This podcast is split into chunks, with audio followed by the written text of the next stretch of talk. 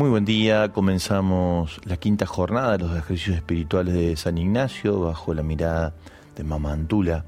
Queremos hacerlo compartiendo con vos este sentir en lo más profundo del corazón lo que se pide como gracia en esta primera semana, que es pasar de lo deformado a lo reformado. La gracia que pedimos es vergüenza y confusión de nosotros mismos, conciencia de pecado a la luz de la cruz es muy importante en esta ejercitación tener una cruz en estos días.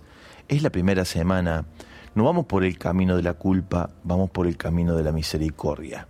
Es un texto que nos abre en este sentido a poder hallar ese abrazo paterno de Dios en su infinita misericordia que nos trajo hasta donde Él nos esperó siempre el encuentro con el sueño de proyecto de vida que tenía para nosotros y nos lo regala a partir de la gratuidad de su amor misericordioso. Vamos a empezar a encontrarnos con esa gracia más honda de la misericordia que cura, que transforma, que nos devuelve la vida y elegimos el texto más maravilloso con el que las Sagradas Escrituras nos regala esa posibilidad de hallar en la misericordia de Dios los secretos que están escondidos de la mejor versión de nosotros mismos. Hablamos del texto de Lucas 15. Todo el capítulo 15 del Evangelio de Lucas es un canto a la misericordia, pero particularmente nosotros vamos a detenernos en la mirada del Padre de la Misericordia, o el texto reconocido como el Hijo Pródigo, en Lucas 15, 11 en adelante. Empezamos a hacer un recorrido por la contemplación imaginativa. Vamos a leer el texto con mucho detenimiento, vamos a marcar en él lo que particularmente nos llama la atención. Y vamos, después de haber leído, reflexionado y haber marcado, a ir al momento de la oración y de la contemplación, dándole rienda suelta a nuestra imaginación contemplativa, dejar despertar en nosotros los sentidos del gusto, del tacto, de la vista, del el olfato, del oído, todos nuestros sentidos interiores. Porque se despierta allí un mirar qué es lo que ellos hacen, los, que, los protagonistas, en este caso del texto, el padre, el hijo, el hijo mayor, el mayordomo, los que están en la fiesta que el padre organiza, mirar qué es lo que hacen, escuchar qué es lo que dicen, ver cómo se mueven, las texturas, también el olor del ambiente o de las personas, y a partir de allí ver dónde el espíritu nos detiene para allí descansar y reposar, porque allí donde sentimos gusto, allí nos detenemos porque, como decíamos ayer, no está en el mucho hablar lo que arte satisface el alma, sino en el gustar interiormente lo que Dios nos va regalando. Cuando nos detenemos allí, reflectimos para sacar provecho, dice Ignacio, es decir, me detengo allí porque ese episodio que estoy contemplando, con la imaginación contemplativa, algo me está queriendo decir a mí, algo se refiere a mí. Y es allí donde Dios va hablando, donde va sugiriendo. Nos quedamos con lo que Dios dice. Si hay distracción, volvemos a la oración.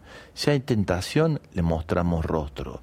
Si hay modorra para no poder comenzar, también le, damos batalla y vamos hacia adelante. Todo sirve en esta ejercitación. Lo importante es recorrer el camino, ser fieles a lo que elegimos, a ese lugar que elegimos, a ese tiempo que elegimos, seguir las pautas que los puntos de la ejercitación nos van ofreciendo y al camino a recorrer, a ese lugar donde cada uno de nosotros en algún momento de la vida nos vimos en ese mismo momento como el hijo pródigo, volviendo. ¿Por dónde? ¿Cómo? ¿De qué manera? Lo vamos a compartir a lo largo de esta ejercitación.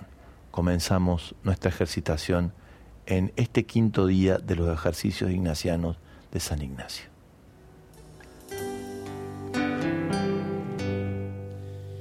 Volver a vos, volver a ser, volver a respirar, saber sostenido por tu amor, volver a amar, volver a vos, volver a ser, volver a respirar, saberme sostenido por tu amor, volver a amar, dejar atrás la confusión, sin salida, volver a estar unido a vos, volver a la alegría. Volver a vos, Santa Mama Antula, vos que fuiste una incansable peregrina de los ejercicios espirituales de San Ignacio, queremos consagrarte el camino de oración, discernimiento que emprendemos en esta cuaresma. Intercede ante nuestro Señor para que cada uno de los ejercitantes recibamos el don de la sabiduría y la protección contra las acechanzas del mal espíritu. Vos que recorriste largos caminos a pie, atravesaste desiertos y caminos peligrosos para llevar a Dios, ilumina cada uno de nuestros pasos y guíanos para buscar y hallar su voluntad. Amén.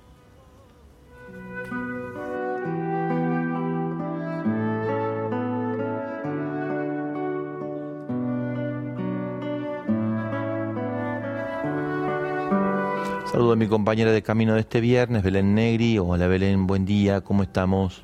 Padre, buen día. Un gran regalo de encontrarnos en esta jornada, ya quinto día de los ejercicios espirituales, llegando al fin de esta semana y seguramente mucho en el corazón para seguir trabajando en lo que resta de estos próximos dos días durante el fin de semana. Así es. Me das pie para compartir lo que vamos a hacer en el fin de semana.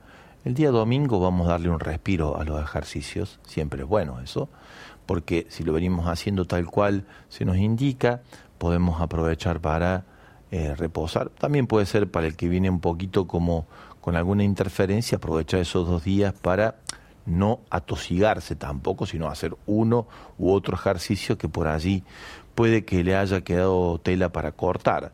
Dice Ignacio, se repite la oración, la contemplación, porque hubo mucha gracia y entonces allí hay más para, en ese pozo de agua viva que brota de los profundos del interior para aprovechar, o porque hubo tentación y entonces el mal espíritu nos está queriendo correr en medio de la gracia que Dios nos quiere dar. Por alguno de los dos motivos podemos repetir algunos de los ejercicios.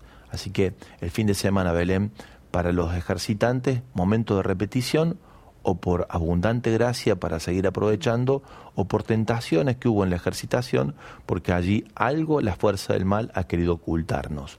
Intentaremos eh, hacerlo así. Mientras tanto, nosotros vamos a dar una consigna para el día de hoy, Belén, que ya la tenemos publicada en las redes sociales, para que quienes quieran puedan también sumarse con su sentir en torno a la ejercitación del texto del Hijo Pródigo. Así es, en sintonía con esta palabra, con esta contemplación también, hoy te animamos a preguntarte cuál es el camino que te ayudó a volver a la misericordia del Padre, que te ayudó a reencontrarte con nuestro Padre. ¿Cuál es ese camino que en tu historia personal te ayudó entonces en ese regreso? Puede haber sido un retiro, puede haber sido un momento de gracia, un momento en la Eucaristía, puede haber sido una celebración familiar, como un casamiento, un bautismo, puede haber sido una lectura, la escucha de la radio, el trabajo de compromiso con un hermano que sufre o en una comunidad de servicio en lo social. Cada uno de nosotros tiene senderos diversos por los cuales Dios nos vuelve a Él y nos hace encontrar con su misericordia. Decíamos en los puntos que damos en esos cuatro o cinco minutos, que allí está todo concentrado y es suficiente para que ustedes se valgan de ello para hacer la ejercitación. Decíamos los puntos de la gracia, ahora ampliamos un poco más y ahondamos en aquellos cuatro o cinco minutos. La gracia que pedimos en esta primera semana y a partir después de principio fundamento es vergüenza y confusión de mí mismo. Y decíamos, nos ponemos delante de la cruz porque el que está en la cruz murió por amor por mí. ¿Por qué por mí? Por mi pecado, por mi malicia, por mi perversidad, por mis contradicciones, por mis rebeldías, por mis negaciones, por mis resistencias. Es crecer en la conciencia de que yo, como decía Ignacio, pudiera ser todo impedimento a la gracia de Dios. Ignacio tenía mucha conciencia respecto de esta condición pecadora y tenía mucha certeza de que él era obstáculo tantas veces para la obra de Dios. También cuando eso se asume como tal y se lo pone en las manos del Señor, esa misma realidad de negación o de obstáculo se constituye en punto de partida para en docilidad ser instrumento en las manos del Señor. Estamos en el periodo de la ejercitación, en la primera semana, donde vamos a la reforma de vida, decíamos, lo deformado en nosotros por el pecado que ha desdibujado el rostro de la semejanza con Dios, comenzamos a reformarlo, ¿no? Como cuando eh, uno se, se levanta a la mañana y está como así sin saber mucho quién es el que habla en el espejo, se lava la cara y dice, ah, mira vos era yo. Así mismo hacemos eh, en esta ejercitación. Es como un, una purificación que nos devuelve la mirada auténtica de nosotros mismos. Estamos así un poco como sin reconocernos, empezamos a encontrar identidad o a recuperar identidad a partir de esa experiencia de recorrido a la misericordia del Padre. Lo hacemos por la contemplación imaginativa, decíamos, es decir, nos valemos de todos los sentidos interiores, así como están los exteriores de la vista, del oído, del gusto, del tacto, del olfato, también está el olfato interior, el gusto interior, el oído interior, la visión interior, el tacto interior. Esta experiencia se hace a partir de una gracia que pedimos, que es poder adentrarnos en los sentires que el ejercicio nos va ofreciendo. Porque el discernimiento lo hacemos sobre el sentir interior y el sentir interior lo da la contemplación de los acontecimientos de la vida de nuestro Señor en nuestra interioridad, la percepción que hacemos de esos acontecimientos de la vida de nuestro Señor, en este caso el relato del texto del Hijo Pródigo, en nuestro, en nuestros, en el despertar de nuestros sentidos interiores. Allí es donde tenemos que estar atentos al paso del Señor, porque el Señor habla al corazón, habla a ese lugar del sentido interior. La parábola del texto del Hijo Pródigo muestra el corazón del Padre, básicamente. Por eso muchos textos sagrados titulan este episodio a partir del verso 11 del capítulo 15 de Lucas como el Padre de la Misericordia es el gran protagonista. Claro, llama la atención este hijo menor que se lleva los títulos, por así decirlo, por lo que hace, eh, casi que tiene una prensa amarilla comprada, pero la verdad sea dicha, más allá del escándalo que supone o la ruptura con lo establecido en el ámbito de la familia, que al padre le duele pero no le hace mella, porque él permanece en su lugar, el protagonista es el Padre de la Misericordia. ¿Qué hace el Hijo? Pide sus bienes y decide irse. Adelanta la herencia, es decir, eh, mata al Padre en vida. Esto es adelantar la herencia. Mata a su papá en vida. Y decide tener un patrón de, comportamiento lejos del corazón del Padre se decide por sí mismo, se decide por sus propios criterios, atravesados por la pasión, el desenfreno, la falta de criterio, la mala manera de gestionar los bienes que se le han confiado. Y rápidamente, en el tiempo, va como quedándose sin qué. No puede valerse por sí mismo y empieza a darse cuenta que ha perdido el norte, que hay algo que le indica que mm, no era así cuando él estaba bajo la mirada del Padre. ¿Cuántos jornaleros en la casa de mi Padre viven dignamente? Yo estoy aquí alimentándome de las bellotas de los cerdos. No tenía ni para comer, perdió todo. Ha hecho experiencia de encontrarse bajo la vergüenza y confusión de sí mismo, con la realidad más cruda de su corazón herido. Para eso tuvo que hacer la experiencia de verse desprovisto de todo lo que hasta ahí le daba seguridades, el bienestar en el que se encontraba cuando disponía de los bienes en los que había adelantado la herencia. Y entonces se dice, volveré a la casa de mi padre. Todo el tiempo en el camino uno puede imaginar, aquí empieza la imaginación contemplativa, imaginar cómo va por el camino. Seguramente zaparrastroso, como decimos, ¿no? Con una vestimenta que no es con la que salió, ha, vendido todo, se ha quedado sin nada, llega casi al desnudo. De hecho, cuando llega el padre le pone un vestido, quiere decir que lo que traía no estaba tan bueno, lo reviste. Pero más allá de ese aspecto exterior que habla de la interioridad, en el corazón hay una frase que lo acompaña. Le diré, Padre, pequé contra el cielo y contra ti, ya no merezco ser llamado hijo tuyo. ¿Cómo habrá resonado en su interioridad? Ahí nos metemos en el oído interior, casi como queriendo escuchar el sentir, em, empáticamente, el sentir de lo que significa para él decir esto. Este sentimiento de culpa, de arrepentimiento. Trátame como uno de tus jornaleros. O sea, no merezco ser llamado hijo tuyo. Este peregrinar hacia la casa del Padre, que puede haber llevado días, que habrá tenido también dudas, cómo me presento, qué es lo que digo, qué van a decir los vecinos, mi hermano mayor, el mayordomo que acompaña en casa. No hay mamá en este episodio. La mamá no está. Doña Jovita dice que posiblemente este chico tiene este comportamiento porque ha sido huérfano de madre y a partir de la muerte de la madre, es una linda contemplación que hace Jovita, ha perdido matriz. ¿no? No la encontró posiblemente en el padre o no se dio cuenta que el padre era padre y madre y entonces se desmadró. ¿no? Y entonces ahí se pudiera explicar.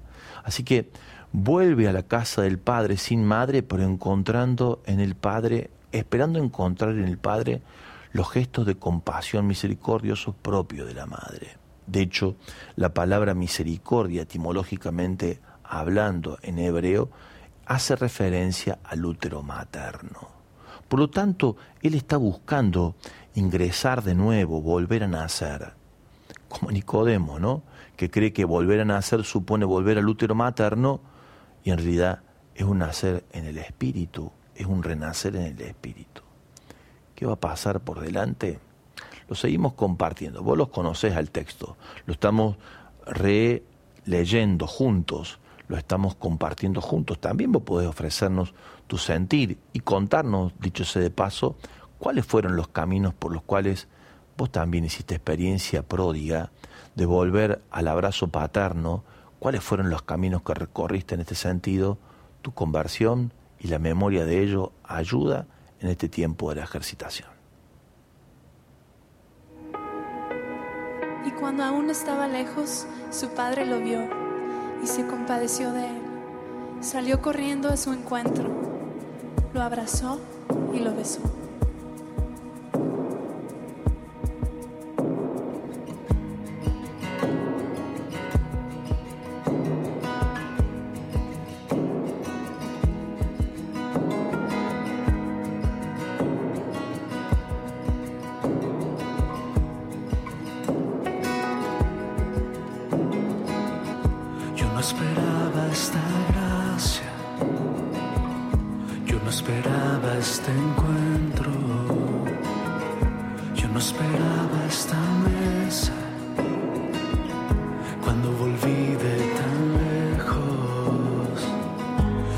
Yo no esperaba este abrazo,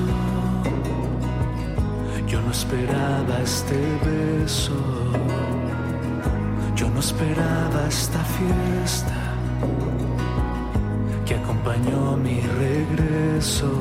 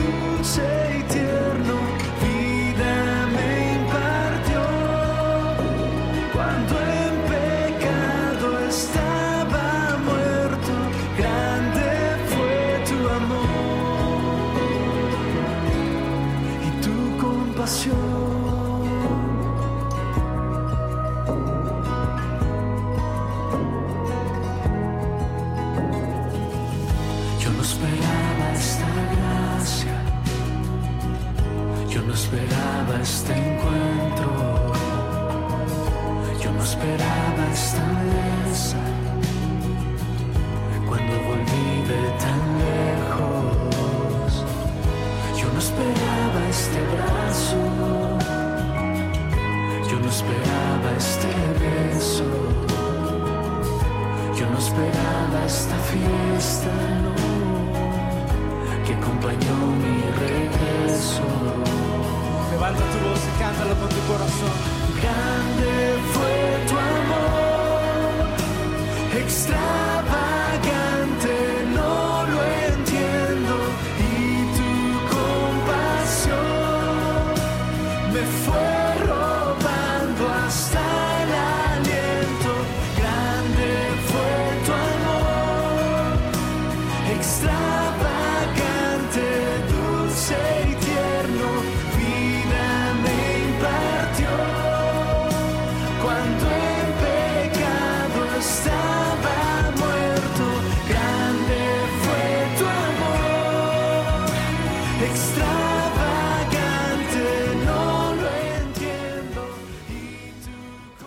Sorprende en el camino el padre, que casi el último tramo lo recorre junto al hijo.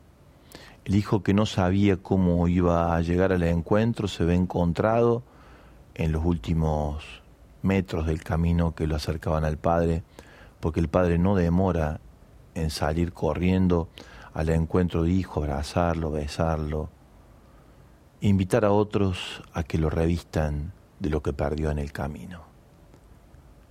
Para el padre haberle dado las monedas que le dio de adelantarle la herencia, no, le, no lo vació de su cariño, de su afecto, de la riqueza de su ternura, de su compasión, de su paternidad, está intacta. Y por lo tanto, el Hijo experimenta en sí mismo aquello que Pablo dice con tanta verdad y que cada uno de nosotros puede ser testigo de ello, donde abundó el pecado, sobreabundó la gracia. Tanto es así que el hijo mayor se da cuenta de esto y dice, ¿a qué esta fiesta? Hay un personaje escondido allí que podríamos decir juega en ejercicio, lo podemos decir, juega de presencia del mal espíritu, que es el mayordomo, que es el que hinca un poquito al hijo mayor y ahí volvió tu hermanito, el que se perdió todo y a tu papá le está haciendo una fiesta. Anda, fíjate, ¿no? Como diciendo, siempre hay alguien que te despierta el resentimiento, alguien que te toca la herida para que despiertes a la peor parte de vos mismo. También están los otros, ¿no? Los que nos sacan lo mejor de nosotros mismos. En este caso, el mayordomo no tiene tanta fidelidad tampoco al padre. Es un personaje muy particular, no tantas veces bien eh, analizado en nuestras contemplaciones en nuestra reflexión. El hijo menor no entiende, el mayor tampoco, y el mayordomo no es tan fiel al corazón del Padre. Nadie comprende las dimensiones de la misericordia. Para eso hay que adentrarse en la ternura del Padre, en la compasión de Él, en su capacidad de celebrar en medio de los dolores, más allá de las recriminaciones. No es que después no haya habido conversaciones en donde el hijo menor, uno puede imaginarse el después de la fiesta, haya expresado su, sus travesías y demás, y el padre con atención lo habrá escuchado, y solamente con el hecho de escuchar su relato era suficiente para que el hijo se dé cuenta de los correctivos que hay que aplicar de aquí en adelante para no repetir la historia. A veces eh, pensamos que la corrección, que la disciplina aplicada a quienes acompañamos tiene mucho que ver con las indicaciones que tenemos que hacer de lo que mal se ha hecho para que no se vuelva a repetir. Y nos damos cuenta, sobre todo en el mundo adulto, que el mejor correctivo es un buen oído para que el otro pueda expresar lo que está viviendo y él mismo en su proceso de reestructuración, rearmado de su propia historia, puede ir como armando ese rompecabezas a partir del mismo relato que nos va compartiendo. Seguro que esto ha habido tiempo después para conversar entre el padre y el hijo. El hijo mayor, decíamos, tampoco entiende. yo, yo he estado siempre contigo y a mí nunca me has hecho una fiesta, nunca me regalaste un cabrito. Ahí volvió tu hijo, el que malgastó todo, y le has preparado esta fiesta.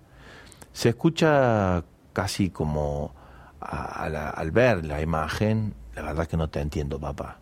Yo no te, cada vez te entiendo menos.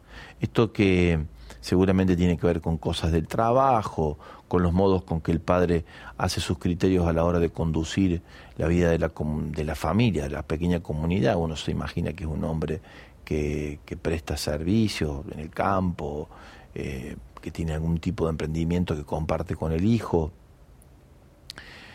y, acá aparecen los reclamos que vienen de otros lugares también, donde los criterios que el hijo mayor quiere aplicar en su necesidad de, distanciarse o diferenciarse del padre, vienen también como reclamos en la escena, como pasa en todos lados, ¿no? Sobre todo en las cosas que se comparten en la familia. Tan, tan común esto, ¿no?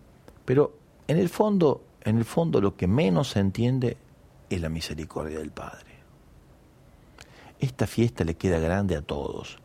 Al único el que no le queda grande es al padre. Imagino los vecinos.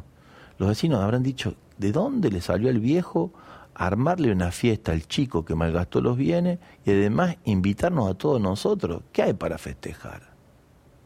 Hay para festejar la misericordia. El Padre es fiel a la misericordia que siempre tuvo en su corazón. Al único al que no le queda grande esta fiesta es al Padre. El hijo menor se mira y dice, ¿qué hago con esta ropa? No me la merezco. El hijo mayor dice, ¿qué hace con esa ropa? ¿Qué hace con ese anillo, con ese calzado? ¿Qué es esta fiesta? Y los vecinos otro tanto. El mayordomo, bueno, el mayordomo es un personaje. Es interesante esta perspectiva porque nosotros tenemos que, en el tiempo de, esta, de estas primeras semanas, intentar ingresar a las dimensiones mayúsculas del corazón de Dios Padre. Es lo único que puede reformar nuestra vida. No hay culpa, no hay buen propósito, no hay intentar explicarnos por qué el misterio de iniquidad, que es el pecado, nos llevó hasta donde nos llevó.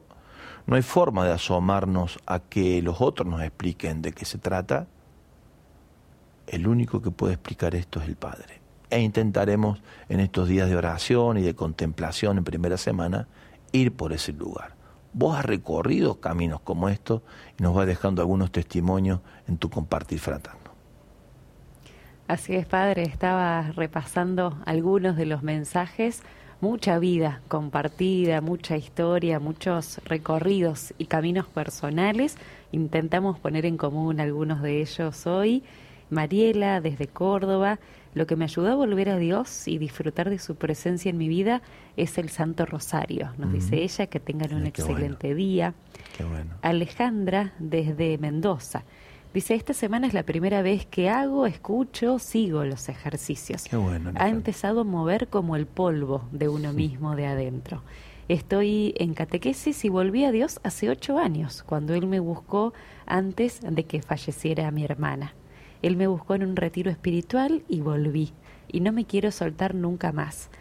A veces me cuestan los ejercicios, me cuesta interpretarlos, pero voy siguiendo y voy con fe en que Dios va a hacer el discernimiento de cada día. Así es. Muchísimas gracias, dice Ale. Gracias, Ale. Desde Ramos Mejía se comunica Ana. Eh, les comparto que mi vuelta al Señor definitiva, dice ella entre comillas, fue visitando la casa museo de ejercicios del cura brochero. Bendito sea Dios, dice Ana. Qué bueno. María Cristina, desde Formosa, el camino que me ayudó a regresar con más ímpetu, abandonarme en sus brazos, sentir su cálido y envolver, envolvente abrazo misericordioso, fue la Pascua de mi hermana melliza, Ana María, y la debilidad y fragilidad física de mi madre de 90 años. Gloria y bendito Dios uno y trino, hágase tu voluntad, dice María Cristina. Gracias. Andrea desde Chipoletti, Río Negro, lo que hizo que volviera a mi Señor fue después de la misa de los enfermos, a la que fui por la salud de mi hermano y por la salud y soledad en la que veo a mi madre, nos comparte ella. Patricia, el camino que me ayudó a volver a la casa del padre fue la muerte de mi padre. Entender no con la cabeza sino con el corazón que la única certeza es la eternidad junto a Él. También el comienzo de la catequesis de mi hija mayor. Gracias por la ayuda para vivir este tiempo de cuaresma. Envía bendiciones, Patri. Gracias, Patri. También Karina, mis caminos para volver al Padre han sido, y allí ella eh, los Enumera. enumera, los detalla, dice invocar al Espíritu Santo y pedir volver al Padre, recordar el amor que Dios me tiene, esta parábola del hijo pródigo, del hijo pródigo, Radio María también me ayudó mucho, y el Papa Francisco, que creo que su pontificado lo ha destinado en su mayor parte en mostrarnos al Padre misericordioso. Gracias de todo corazón por los ejercicios. Los amo, dice Karina en esta mañana. Gracias, habrá muchos más, allí Belén y otros que se irán sumando. Repetimos la consigna para los que se van sintonizando en la radio, en las redes sociales, los que están siguiendo por pantalla. La consigna de esta mañana es, ¿cuál es el camino que te ayudó a volver a la misericordia del Padre? Caminos diversos que nos llevaron al Padre, a su abrazo, que te llegue ahora, que salga a tu encuentro ahora el Padre de la Misericordia y que sienta su abrazo paterno.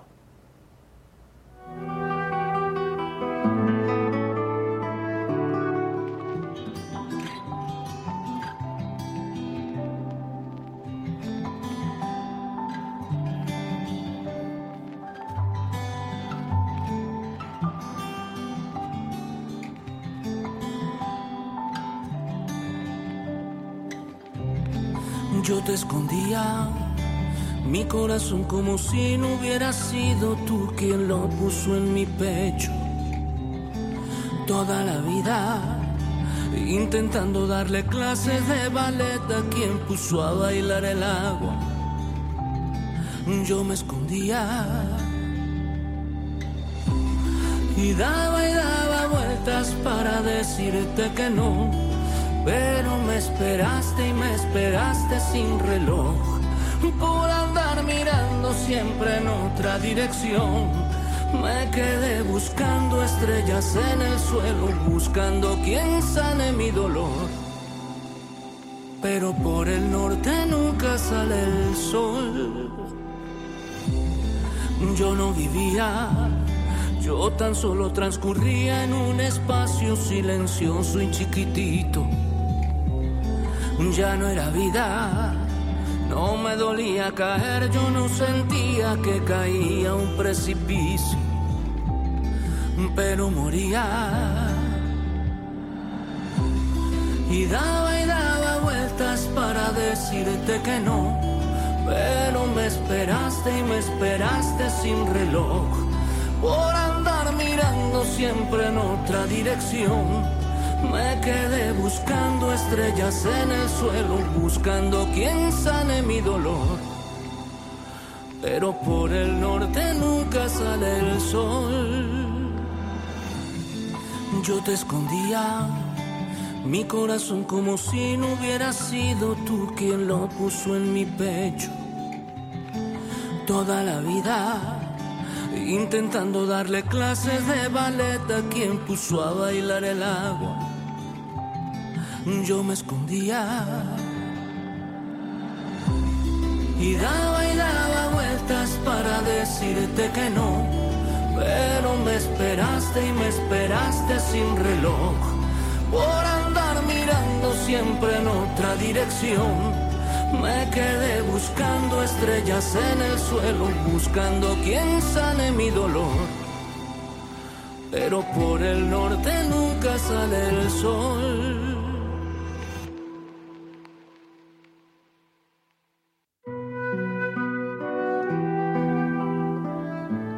Está muy claro en el texto que no es el mérito lo que define la parábola, de lo cual el hijo mayor tenía más que este, este estilo, ¿no?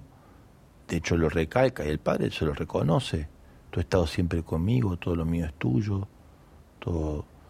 O sea, él ha hecho mérito, pero no, es, no se trata del mérito aquí. No se entra por el camino del mérito. Por eso le cuesta tanto a quienes se vinculan desde esta perspectiva en el Evangelio, escribas, fariseos, de manera exagerada. El hijo mayor tiene algo de ese costado. El, el joven rico también, cuando da a conocer que lo que hizo, todo lo que hizo estaba bien. No es el mérito, es otra cosa lo que nos pone en contacto con lo nuevo que trae el mensaje de Jesús. Es la misericordia. Por eso a ellos les cuesta entender que coma entre publicanos y pecadores. El maestro de ustedes come con publicanos y pecadores. Es decir, con gente, que no se lo merece, que no se lo merece. Como si fuera que uno pudiera conquistar por su comportamiento la mirada de Dios.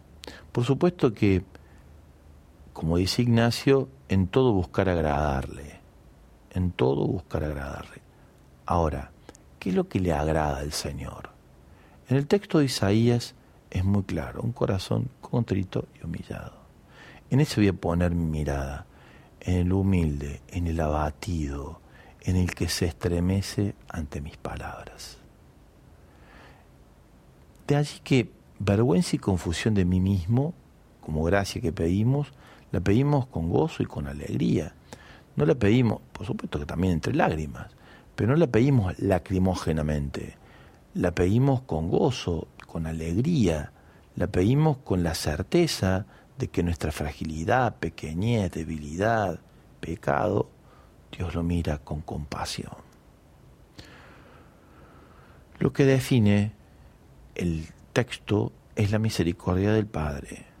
Él es el que pone en su lugar todas las cosas. El relato, el relato está precedido todo el capítulo 15 por la expresión de mm, los escribas y fariseos que no entendían el mensaje de Jesús, que, que de alguna manera le reclamaban los discípulos de Jesús que el maestro se comportaba de manera incorrecta.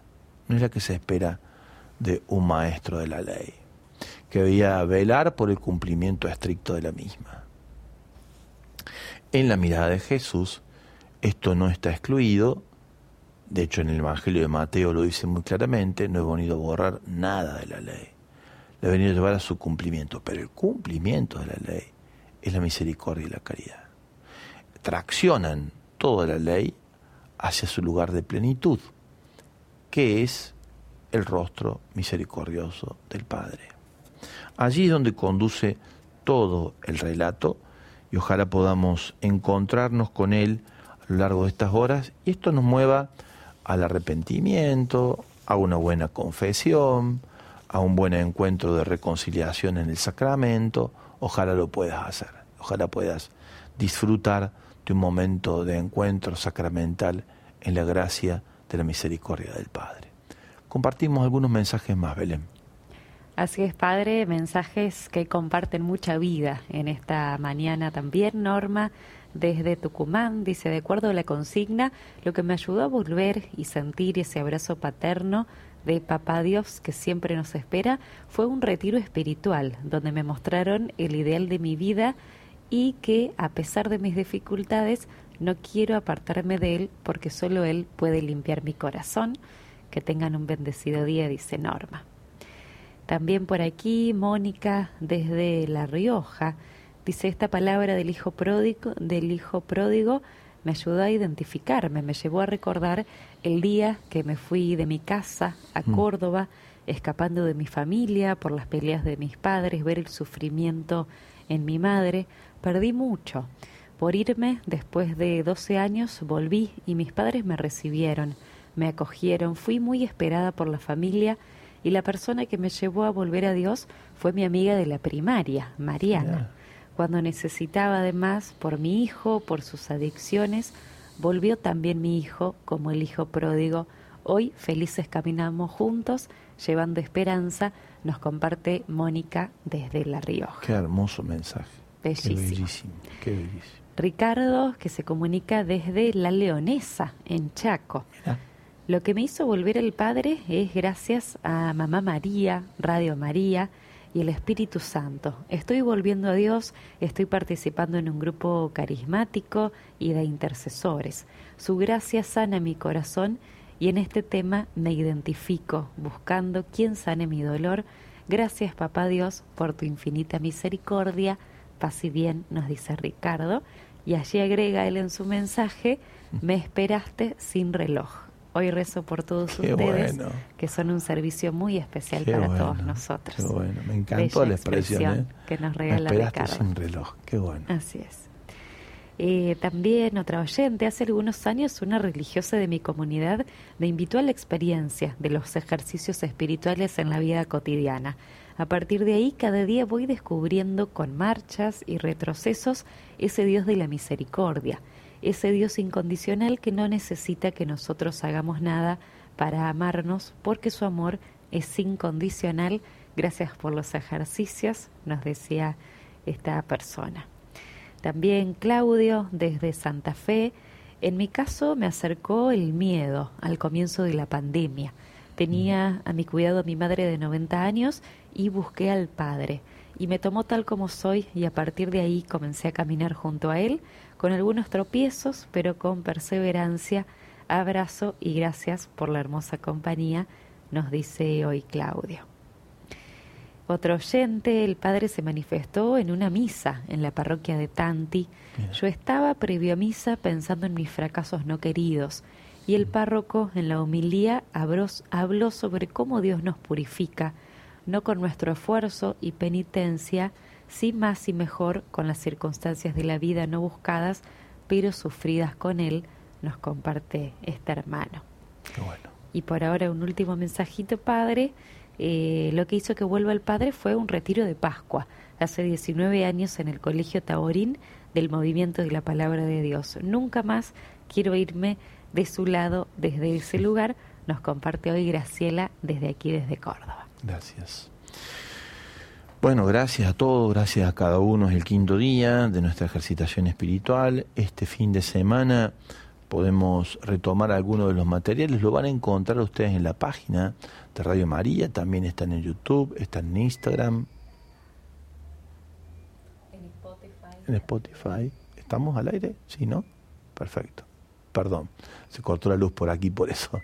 En Spotify, eh, bueno, todos y cada uno de estos lugares son lugar de referencia para ustedes, para cada uno de ustedes, que puede como de alguna manera refrescar el camino recorrido. Siempre intentando hacer ese camino, ese, ese trayecto de mm, buscar qué es lo que Dios me va diciendo a cada paso, en cada uno de los momentos, qué es lo que Dios está sugiriendo a mi corazón.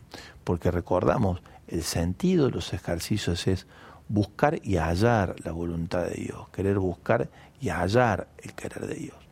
Eso empieza de alguna manera ya a hacerse presente y hay que, hay que abrir el oído interior para escucharlo. Es recomendable en el transcurso de la primera semana hacer una buena examen de conciencia. Hay uno muy bueno que tiene que está en internet que es de el Papa Francisco, es muy recomendable.